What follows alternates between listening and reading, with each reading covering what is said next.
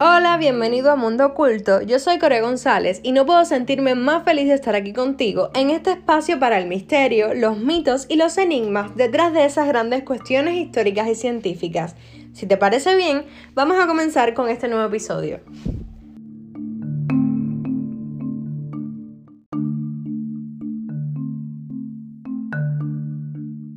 Que una civilización grandiosa haya podido existir y desaparecer súbitamente es suficiente para fascinar. Un nombre, la Atlántida, resume esta historia o este sueño. La palabra evoca una isla misteriosa bañada por los rayos de un sol ardiente y un pueblo fundador de una cultura brillante y efímera.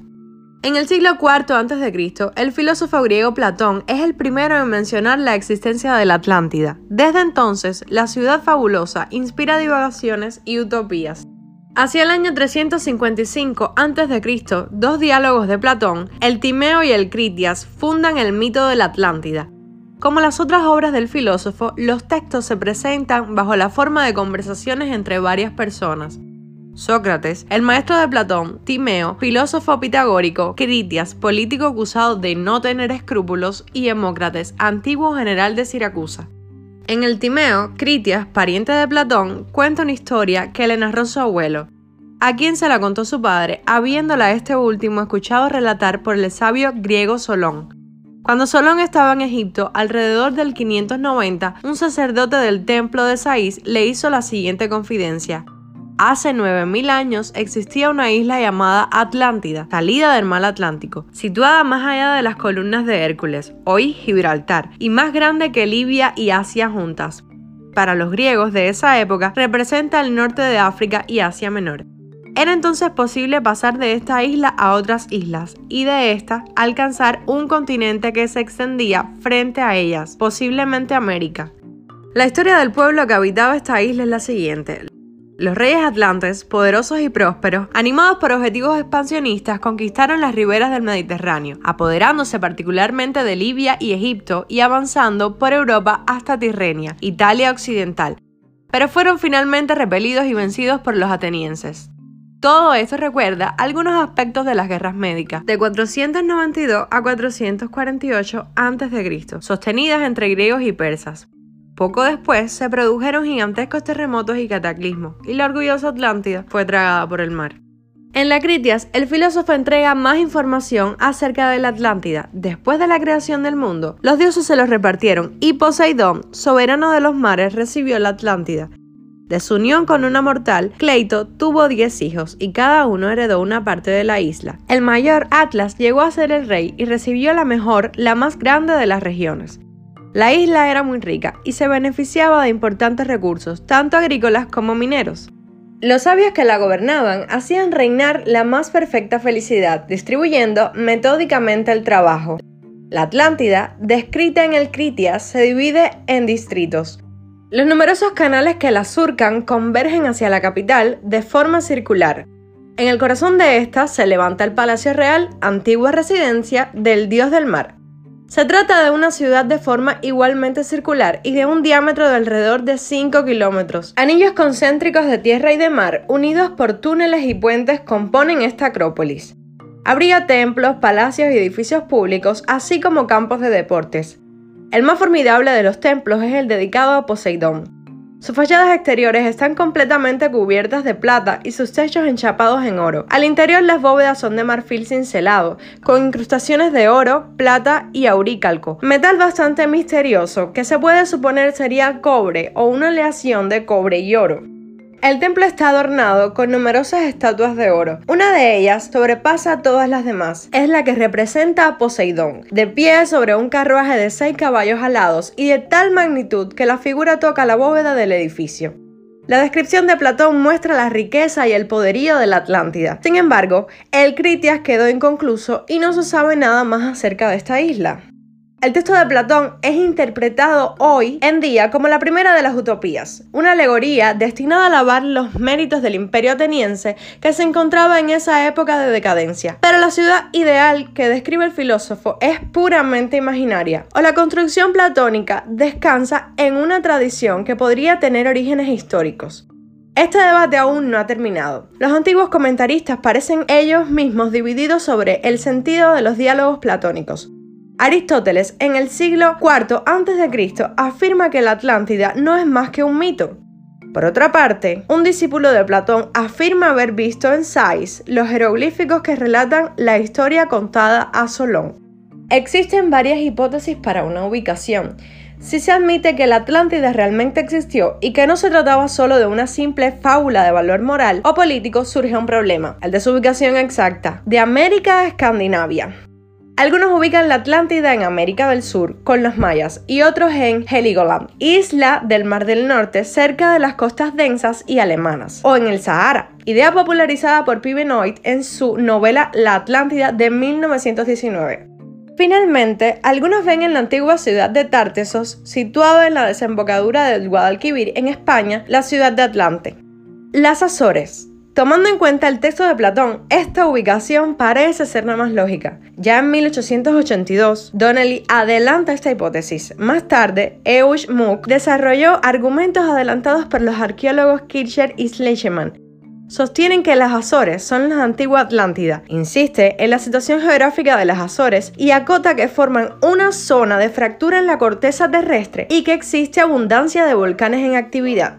Por otro lado, otros piensan que la Atlántida se encontraba, de hecho, en la parte oeste del Océano Atlántico, en las proximidades de la isla de Bimini, archipiélago de las Bahamas. En 1968, una estructura sumergida fue descubierta en esta zona. Siguieron expediciones llevadas a cabo por M. Valentine, conservador honorario del Museo de Ciencias de Miami, experto en fotografía submarina. Se reconocieron dos muros, orientados perpendicularmente uno respecto a otro. Tomando en cuenta que Bimini se hunde en forma paulatina en el mar, los dos investigadores dataron esta construcción en 8.000 a 10.000 años, es decir, en una época en que ningún pueblo de la región, conocido por los arqueólogos, poseía un nivel cultural y técnico que le permitiera realizar tales muros. El único problema es que se ha puesto en duda el origen humano de tales estructuras, consideradas hoy en día más bien como un fenómeno natural. Finalmente, la hipótesis más reciente, sostenida particularmente por el científico marino francés, el comandante Jacques-Yves Cousteau, reubica la Atlántida en el Mediterráneo y la identifica en la isla de Santorini, próxima a Creta, desmantelada súbitamente y transformada en un archipiélago en 1470 a.C., a raíz de la erupción de su principal volcán. Volviendo al mito, según Platón, la Atlántida desapareció en un día y una noche, víctima de un cataclismo. Varios autores, partiendo de la hipótesis de que la isla realmente existió, han tratado seriamente de encontrar una explicación a esta desaparición. La solución más evidente es la de la erupción de un volcán, pero es impensable que una explosión, aunque titánica, haya hecho desaparecer totalmente en un día una isla del tamaño de la que Platón describe en el Critias. También algunos evocan la hipótesis de un gigantesco meteorito que había caído sobre la Tierra, desencadenando el más formidable maremoto de la historia de la humanidad, una catástrofe de la que el mito del diluvio guardaría el recuerdo. Al menos que no haya que ver la catástrofe evocada por Platón, sino un efecto literario destinado a dramatizar la caída relámpago de una civilización brillante, la civilización cretense en este caso, asimilada a la declinación más progresiva de Atenas. En la Edad Media, la Atlántida es prácticamente olvidada. El interés por esta isla, tragada por el mar, renace en el ciclo de los descubrimientos. Incluso, algunos autores se arriesgan a identificar como América a la isla platónica. Con mayor frecuencia, los filósofos retoman el procedimiento del filósofo antiguo para disertar sobre la noción de la ciudad ideal. Así, el filósofo inglés Francis Bacon redacta en 1627 una nueva Atlántida, especie de novela científica donde navegantes, llevados por los vientos a regiones inexploradas del océano, acceden a las costas de una isla desconocida, donde un gobierno iluminado hace reinar la felicidad absoluta. El sueco Olaf Rudebeck ve una alegoría de su propio país como cuna de la civilización. El catalán Jacint Verdaguer hace del continente perdido el de Cristóbal Colón en su obra La Atlántida de 1876. En la época contemporánea, el mito de la Atlántida continúa alimentando utopías filosóficas y ficciones novelescas. A comienzos del siglo XX, el escritor francés Pierre Benit publica Una Atlántida pronto famosa. Donde la isla misteriosa se encuentra en pleno desierto. Dos oficiales perdidos se encuentran retenidos en ella por la turbadora Antinea. Más seriamente, arqueólogos especialistas del mar han buscado identificar la isla. Para los griegos Galanopoulos y Marinatos, así como para el francés Costeu, la Atlántida no sería otra que la isla de Santorini, situada a 110 kilómetros al norte de Creta la isla es en efecto circular y en 1500 a.C., Creta estaba en el apogeo de su poderío. Su civilización minoica era brillante y su comercio se extendía por todo el Mediterráneo. Además, era enemiga de Atenas y practicaba el culto del toro como lo hacían los atlantes. Pero en 1470 a.C., el volcán de Santorini hizo erupción brutalmente. La erupción fue acompañada de grandes terremotos, lluvias de cenizas y de una ola formidable de varias decenas de metros de altura. Fue esta ola la que debió abatirse sobre Creta, destruyendo su civilización para siempre. 1100 años después de la terrible catástrofe, habrán confundido Platón fechas y lugares, la isla sepultada y la siniestrada civilización cretense, o mezcló deliberadamente eventos históricos y una tradición legendaria para forjar una alegoría de alcance político y moral. Las dos hipótesis son igualmente plausibles. El tema de las tierras desaparecidas dio lugar a una abundante literatura. El recuerdo nostálgico del paraíso perdido puede tener algo que ver. ¿Acaso no se pensaba en la Edad Media que el jardín del Edén aún existía más allá de las tierras conocidas? La idea del diluvio o de una gran catástrofe natural que se reencuentra en numerosas civilizaciones le está también ciertamente emparentada. Otros continentes comparten con la Atlántida la triste reputación de haber sido tragados por el mar.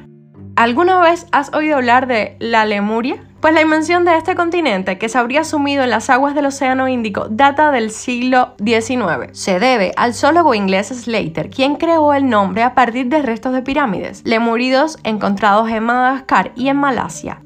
La medium rusa Elena Petrova se apasionó con esta historia en el siglo XX. Hace de los lemurianos unos gigantes provistos de poderes telepáticos. La Lemuria habría desaparecido, si se le cree, hace millones de años, pero algunos sobrevivientes habían podido huir a Asia Central. Sus descendientes serían los actuales habitantes de la India.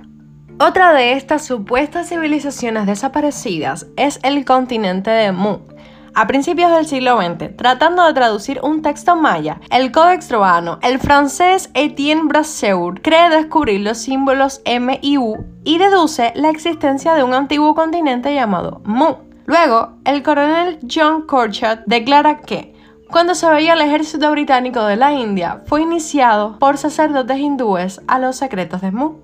Los sacerdotes le habrían enseñado a leer la lengua del continente perdido usando copias de textos inscritos sobre tablillas guardadas en templos hindúes y mexicanos. Según él, este misterioso continente situado en el Océano Pacífico se extendía desde el estrecho de Bering hasta Australia y de la India a California.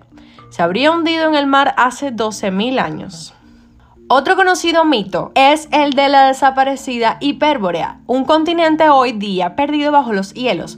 La Hiperbórea habría existido en las actuales regiones árticas en un periodo muy antiguo, en el que éstas se pretenden que antes de que los polos cambiaran de lugar habrían gozado de un clima y una vegetación tropical. Los hombres y mujeres de esta isla, rodeada de altas montañas, habrían sido una belleza extraordinaria. También tenemos a Pacífica. Finalmente, un geofísico, el Dr. Amos Nur, profesor de la Universidad de Stanford en California, adaptó el viejo mito del continente desaparecido a la teoría moderna de la deriva de los continentes. Según ellos, hace 125 millones de años, una masa de tierra que ellos llamaban Pacífica habría derivado a través del Océano Pacífico antes de hundirse por el choque del encuentro con uno de los continentes bajo las costas de Asia o América.